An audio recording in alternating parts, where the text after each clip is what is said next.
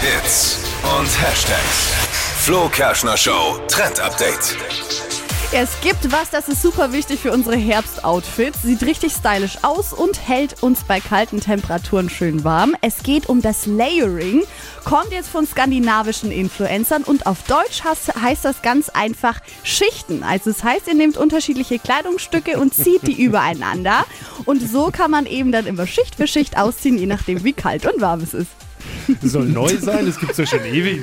Also, das heißt Zwiebellook, oder? Ja. Also sagt man so bei. Ja, ganz genau, so kann man sagen. Gib mir ein neues Wort und es entsteht ein Trend, aber kommt eben aus Skandinavien jetzt.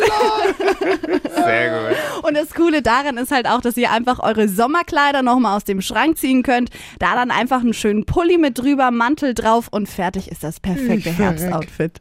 Noch mehr Inspiration findet ihr auf hitradio in 1.de.